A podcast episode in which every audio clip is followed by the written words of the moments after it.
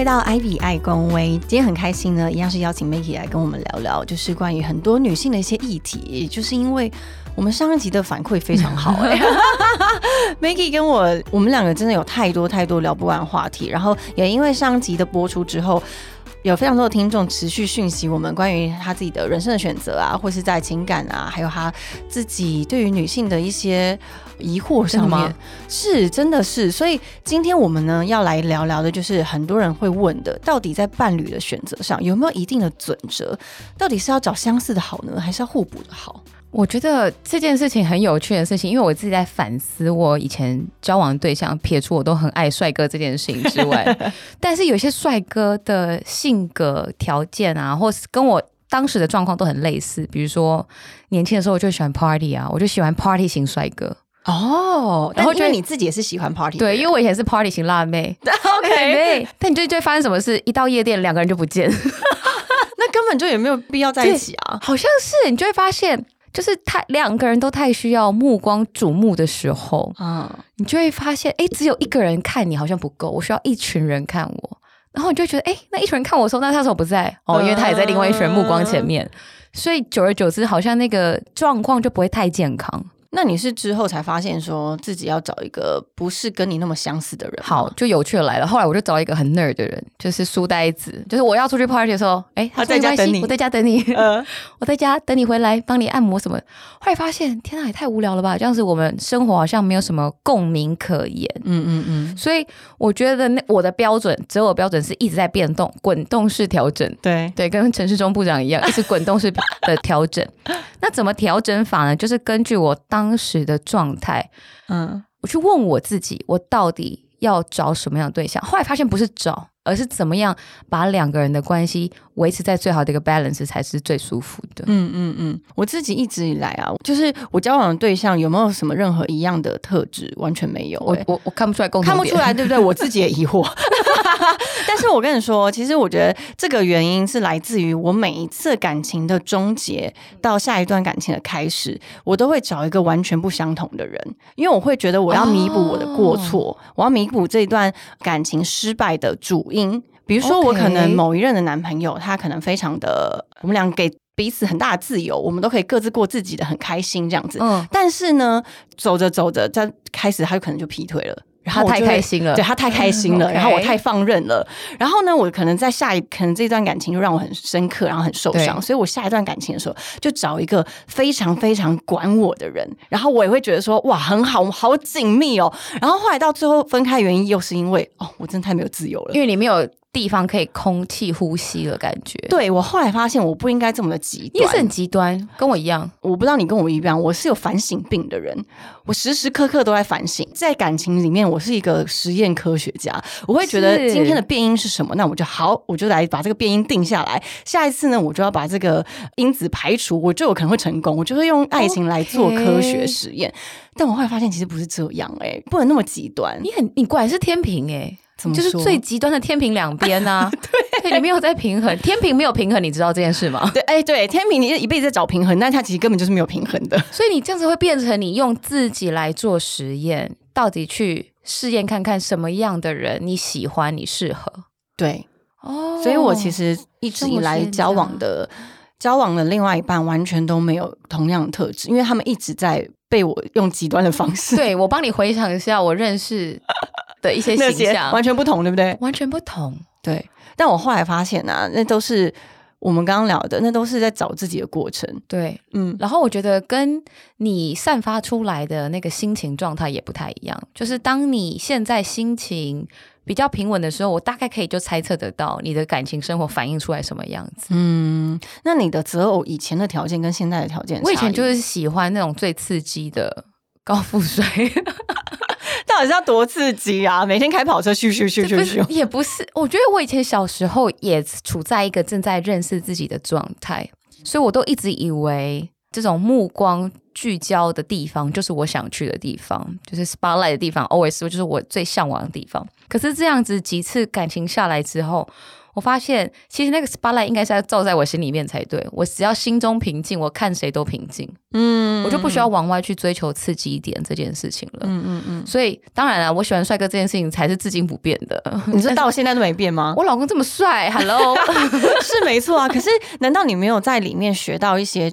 因为一定会非常多人都说什么很注重外表的人，可能你在心灵上面就没有办法跟他特别的契合，因为哦帅哥一定有一些帅哥病啊。帅哥很多病，但是好李家在我看到是我老公的心，我才跟他交往的。哦，你不是因为他的外表跟他交往？只 是他刚好长得很帅。哎、那你觉得帅哥病有什么？帅哥病哦，不外乎大概可以列出一百多项。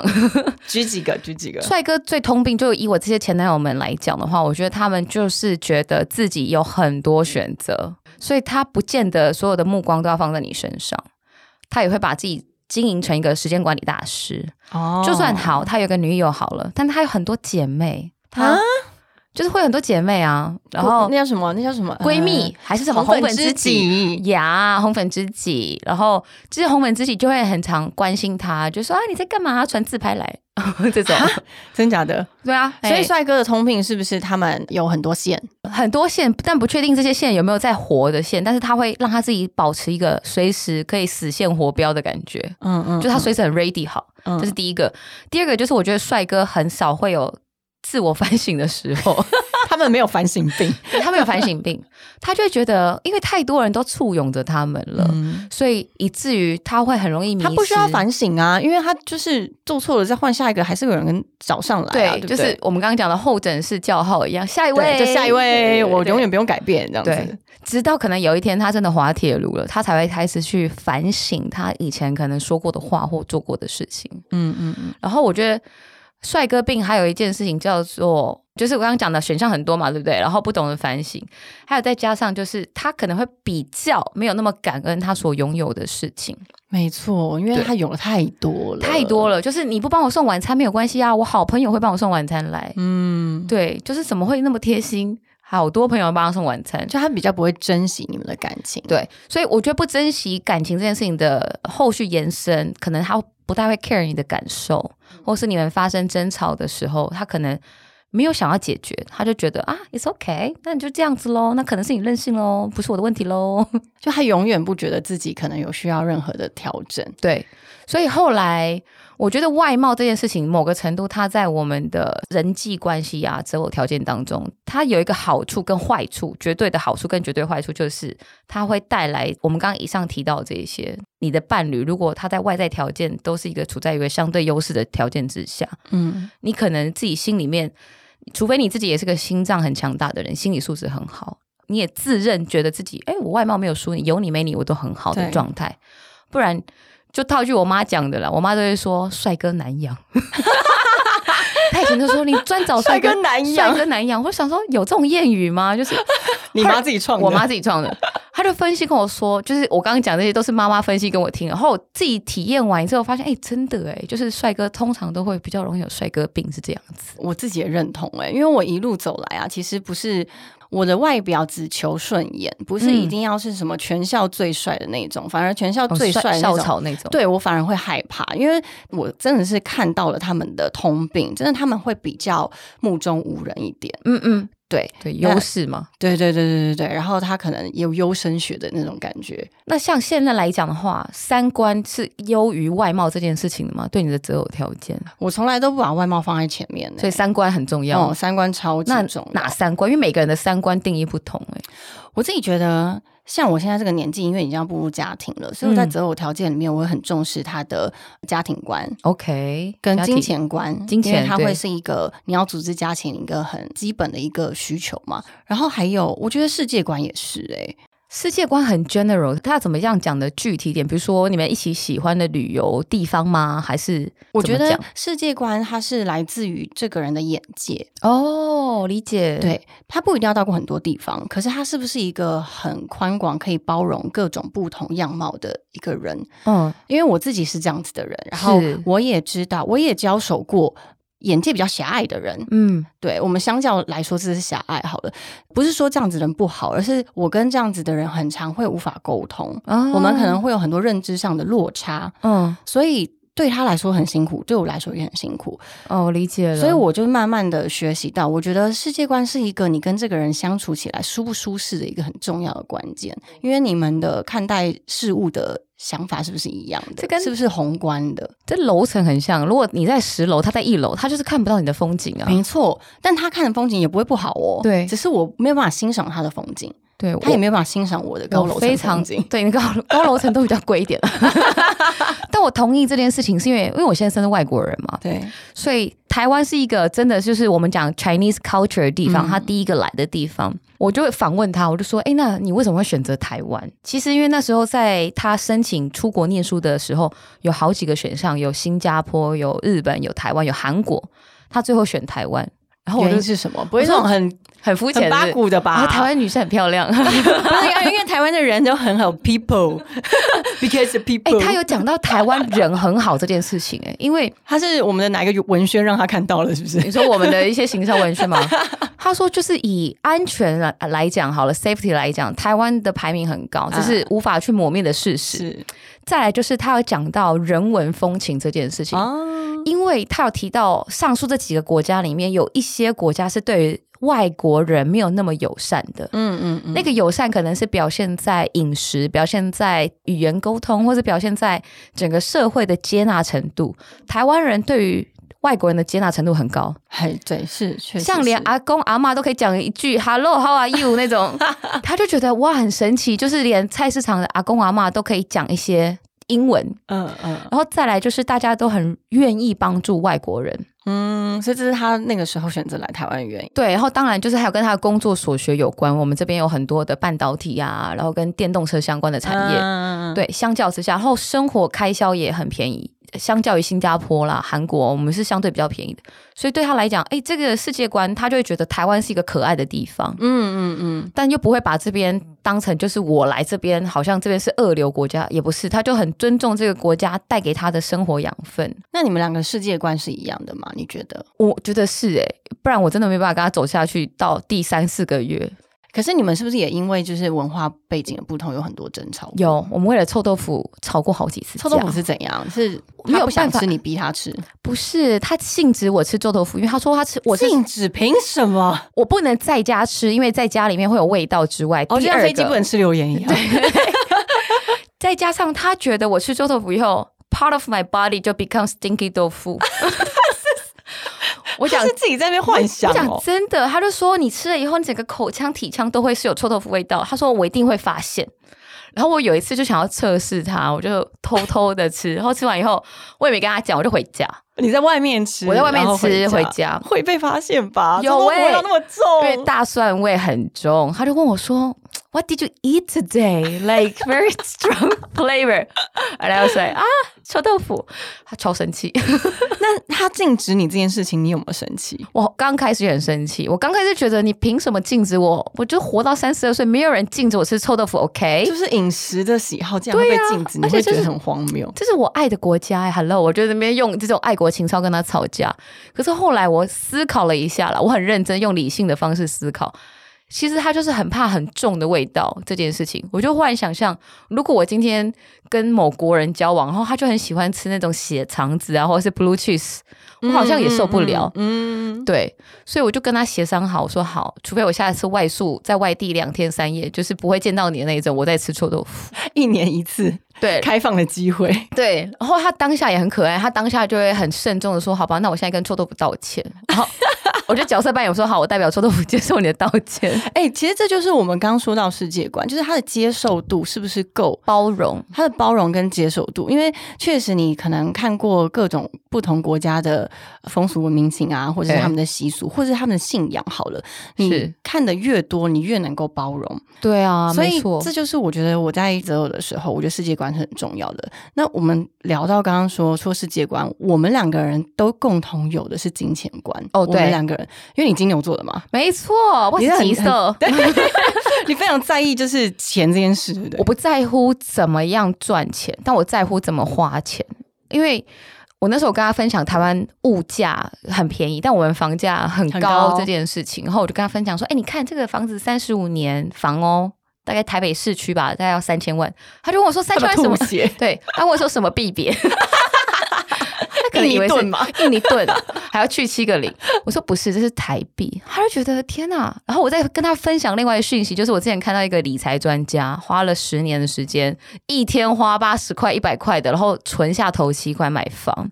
他只问我一句话，他说那个人是不是很 skinny？就是就是因为他一天只吃八十块、一百块。我说某个程度可能对他来讲，这件事情 skinny 不重要，还可以减肥，但他想要买房。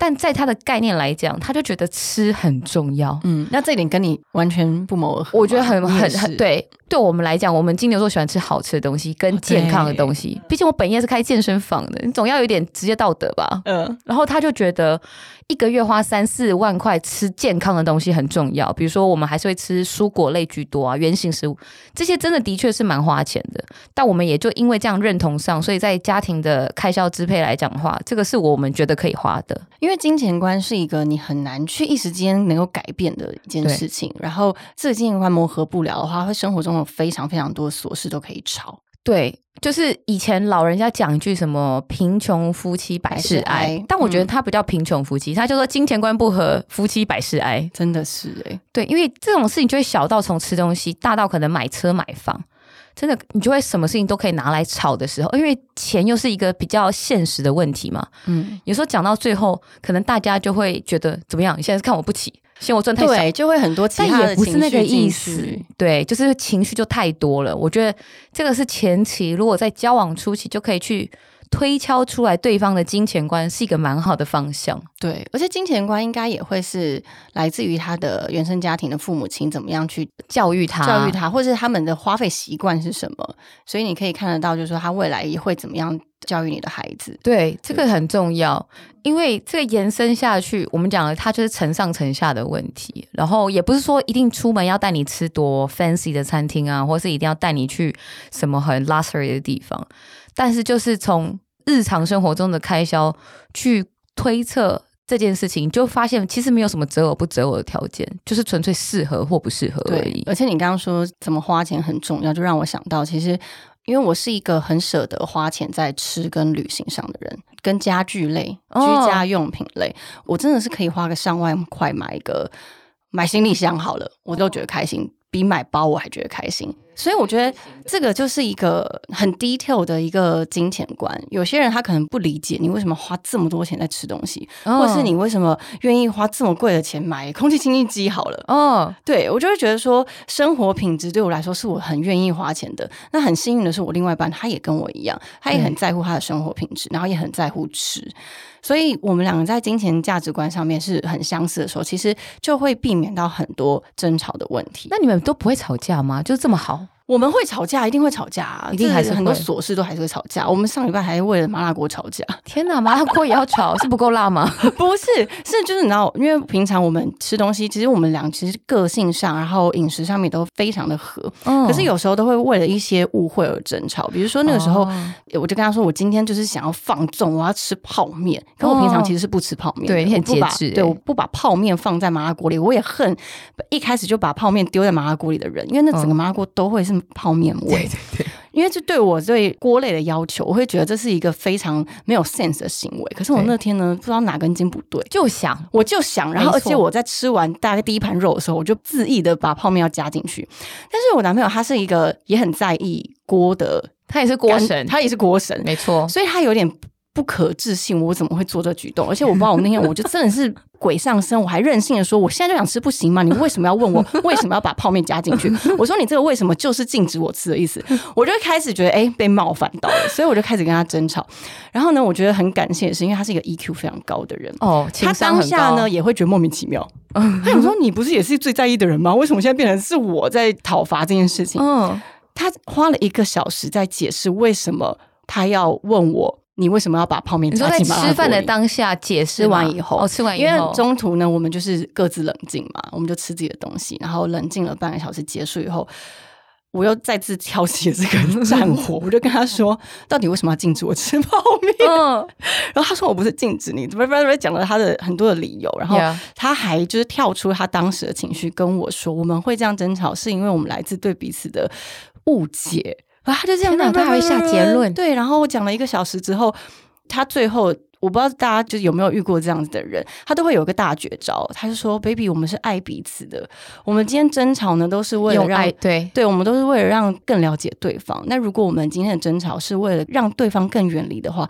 这是没有意义的一件事。哎、他很厉害耶。对，然后我就马上，哎，还不就是个泡面嘛，有什么好吵成这样？没，错，因为有时候争吵当下，你只是为了要争赢而已，对你也不是真的那么爱那个泡面，对，就是一口气嗯。输不得的感觉。而且我在这边跟大家分享，我觉得情侣关系中啊，尤其在争吵的时候，真的要避免一些坏恶习。这个恶习就是你想要吵赢，然后你去伤害对方，可是那个伤害不是你的本意，你是在清醒的时候不会做这种事的。可是因为当下在那个气头上的时候，对你很想要，就是把它变成是你很想要高他一等，那其实这不嗯这是一个不对吵架本身不是一个很有帮助的一件事。所以要还好，两个人之间要有一个人当那个提醒钟的概念，要对时不时提醒，其实我们是相爱的，我们不是今天来泡面大战的，不然他就会没完没了，很可我笑。现在讲起来都觉得很荒谬。我想说，我这个锅神好在那边跟人家争什么泡面啊？对，因为你的故事完全提醒我，我跟我老公刚交往初期，除了臭豆腐之外，第二件事情我们最常吵架就是鸡腿要不要去皮。鸡腿要去皮为什么？因为他是土耳其后裔的伊朗人，所以对他来讲，土耳其传统烤肉就是要去皮腌优格，就是他们要腌料，要优格要腌嘛，才完全没有想象过是这样做法、欸。哎，突然变成料理节目。不是，所以但对你来说，你为什么要生气？我当下很生气，因为在我们台式的碳烤里面，鸡皮要一起烤才会鸡肉软嫩呢。然后当初我们在家就是中秋节办了一个 party，要邀朋友来吃，我们就在十几个朋友面前大吵架，这是在大家面前，在大家面前，就是我也不想让，然后我就觉得今天是中秋节烤肉，Are you kidding me？你怎么可以去皮？他就说。尊重我们的文化。对，然后他就说我是烤的人，我是 chef，所以我要去皮就是去皮，以至于现场十几个朋友后来这边劝架说啊，好了，不然就一人一半嘛，我们就是 烤起来，等一下大家再评比看哪一个比较好吃。哦，最后他赢了，他烤起来真的比较好吃。嗯，然后我当下事后，我隔天再回想这件事情，我是觉得荒谬的好笑，就是为什么要为了一个鸡皮去影响到两个人之间的感情？也不过就是饮食文化的差距，嗯就尊重就好了。嗯所以有时候我好像冷静下来以后，我现在就会开始多一点冷静自己的时间。比如说要快要吵架前戏，我就会赶快把自己抽离。就是比如说家里不够大嘛，我们家楼中楼很小而已，我就自己跑出去跑步的时候，对着天空大吼大叫也可以。对，或者就是找一个地方拉出来那个情境，我觉得我就会好一点。嗯，你以前是一个也会这样子拉开自己情绪的人，你跟你之前的男朋友，哎、我觉得我没有哎、你是直接就爆吵的？我以前是炮弹型的，就是哦谁吵我我就炸谁。然 后对，因为我在外面的形象，我以为哦，我以为我在朋友面前是一个很好的人，我在男友面前应该也是个很好的人。可是我现在回头去看我一些以前的笔记啊、日记啊什么的，我发现我里面很偏激耶，就是真的哦在。骂男友啊。所以其实你男友看到的是你偏激的那一面。他们应该看到的是我最 relax 的那一面，就是我最想要任性或者最想要得到关爱的时候，我就会比较像个小孩，内在小孩就会出来想要讨爱啊。对讨爱有很多方式嘛，那可能其中一个方式就会来自于哭闹，嗯嗯，也不是真的哭，而是就是生气的那种哭闹，得不到。好像这种爱不是给我的爱，不是我要的，你就是不爱我，嗯嗯然后我就会生气。嗯。嗯，对，但是回过头来这样在看那段经历的时候，就会发现，哎、其实我以前也是蛮恼的，就是小疯子哎、对，小疯子，小疯子。是哦，对，然后现在反而是我开始走上疗愈自己的这件事情之后，知道怎么样把情绪设停损点，嗯嗯嗯，然后你才不会去真的伤害到原本应该相处很好的感情，嗯然后去嗯炸到身边最接近的人才对。嗯，所以我们如果聊到择偶条件呢、我觉得择偶条件，你在跟另外一半相处的时候，其实我觉得一定要有争吵，对，就是争吵你才会知道对方的点是什么，他心中的小孩子。不吵架可怕的。不吵架超可怕的不。知道到底什么点他会爆炸。我有一段的关系是，我是那个不争吵的人，我也不哦把自己的想法讲出来那个人，你是吞下去那我种我？是吞，然后我自己委屈天，哪，你是这超级不健康的。对，所以以我说，为什么说争吵是健康的？是因为你们都有机会把自己的想法说出来，你们都有机会去做沟通，但是不是那种乱吵，不是只是为了要发泄吵而已，而是你们是为了要拉近彼此的距离。所以我觉得，如果你今天在面对择偶条件的一个自己的筛选的时候，不用担心你们会吵架，嗯然后不用担心这个人他在爱的面前会是一样，会是跟你本来想象中的不同。我觉得本来就不同。比如说，有些人是从朋友，然后变成情人，对然后他就会说：“啊，那你以前跟我当朋友的时候不是一样的？没有，我觉得本来就不一样、欸。”哎，没错，因为在朋友面前的样貌，本来在爱情里面就会不一样啊。对，所以不止你要看这个人他在朋友的关系里面他是扮演什么样的角色，你也当然是家庭也可以，但是你要跟他交往的时候，你才会知道他真正的样子是什么，而且我觉得是不用害怕去尝试这件事，不用害怕失败。失败，就下一位 对，下一位叫好就好了。因为最后这个过程，谈恋爱之于我，我觉得就是更像在认识自己的过程。是你会看到自己有可爱的样貌啊，或是看到自己有独立的样貌啊，甚至可以看到自己勇敢的一面。这件事情是比较难在友情或者是家庭里面反映出来的。嗯，所以我们今天要聊说要怎么样择偶的时候，我第一个冒出来的想法是，其实当我够认识自己的时候，我就会帮我自己挑选到一个最适合的人。对，你就不会勉强自己跟不适合的人走在一起。对，然后很多人都会说，那是不是其实是跟年龄有关系？我觉得它其实是一个相辅相成的，就是嗯你越经历的越多，然后你谈的感情越多，或是是你越知道这世界上有很多不同的个性，你会看到慢慢的雕自己，然后你慢慢知道自己喜欢或是自己适合什么样子的人。哦你自己呢？你从前喜欢高富帅嘛，喜欢帅哥，然后现在的老公，你又说你不是看他的外表，那你现在看的他是什么？我真的是看中我们的三观，嗯。大家不相信是不是？但是也是因为你自己很了解自己，我很了解，自己，对你以前不够了解。我觉得我以前是活在我的泡泡里面，我以为我那个就是我要的，的样子对，但其实我根本就只是爱上在谈恋爱当中的那个我自己跟他而已，他也不是真实的他。但是在我结婚的这个对象，哎讲的好生疏我，就我老公 高先生，对高级先生，在我老公身上，我看到一个很大的特质是，他不会刻意要改变我什么、哎，其实他除了限制我吃臭豆腐之外，但他也不是为了要改变你，对他也不是要改变我，他只是纯粹为了他自己的健康，他觉得那个味道对他来讲太胖去了。然后我们两个是可以沟通，是可以讨论，是可以有一个 solution 的。你会感觉到这个人是愿意花时间跟你一起去讨论，就像你男朋友一样。主男，我觉得他跟跟阿提拉某个程度很像，就是他们愿意花时间去沟通这件事情，而不是说 no 就是 no，不行就是不行。嗯对，因为不行就是不行这件事情会延伸出来，就是我被拒绝，我没有被接受，我不被爱，他就会有很多那种莫名其妙的念头就冒出来了。但怎么样可以有一起沟通的讨论，这件空间很重要。嗯嗯。然后，当他可以讨论，我也够认识我自己之后，我们两个碰在一起就会是很舒服的一个相处状态，嗯，不用去特别谁改变谁。对。所以说到这边，其实择偶条件不是很重要的。我觉得怎么样嗯，选择自己生活的方式才重要，对，而且也不用想着一定要改变对方，太难了。我觉得太难了。你自己都改变不了，还想改变对方？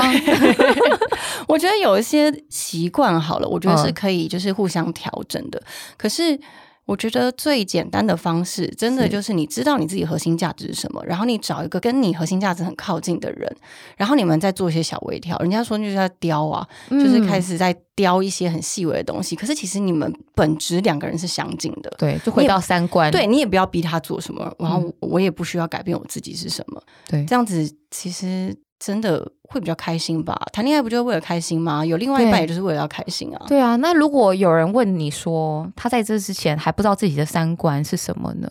他自己都不知道他自己的三观的时候，我觉得要打开自己的观察，就是你要觉、哦有自觉觉察，或是收听我们的单元，啊。对，我们可能之后也可以跟大家分享要怎么样觉察，因为很多的小事对，很多小事，比如说我今天可能在跟 Maggie 聊天的时候，我可能就同时有很多的想法出现。嗯然后我就会不断的挖掘自己，说为什么你会有这样的想法，然后为什么我会嗯继续这样子想？我觉得跟自己对话很重要。对，哎，这个是祖男跟我分享的，我一直很就是钦佩他为什么那么高 EQ。他就说，可能是因为他从小都会跟自己对话，他常常会啊把自己切换不同的角色跟不同的思维，然后去辩论。他会跟自己辩论，他很忙啊，对对对对，他其实是一直在思考的人，然后他会知道他今天这一场辩论的核心是什么？好了，反正他就会用各个不同的角色去思考事情，所以他换位思考能力很强，所以他才有办法 EQ 这么高。我觉得。哎，这真的有帮助哎，对话是增加思辨能力的一种方式。嗯，而且你就有办法听到自己的声音啊。然后这个声音是真的你自己的声音吗？还是你因为别人的想法而改变自己的讲说辞？不断的对话，你就会知道什么是你真正的想法。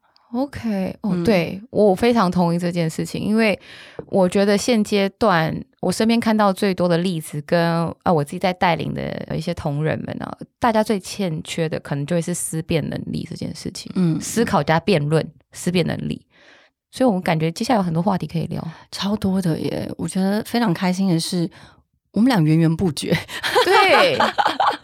所以其实回到我们刚刚说的择偶条件，没有一个真的一定的标准，就找到最适合你的就好了。然后他是从发掘自己开始，你够认识自己，你就可以为自己找到一个最适合的对象。所以好好探索自己，比选择对象更重要。我们下集再来聊探索自己好了。好的，好期待哦！因为感觉一些事情是可以 follow SOP 的，是是，确实是可以做练习的。好好，如果喜欢我们这种新的。聊天形式的单元的话，可以在下面留言告诉我们你们的反馈，我都会听到哦。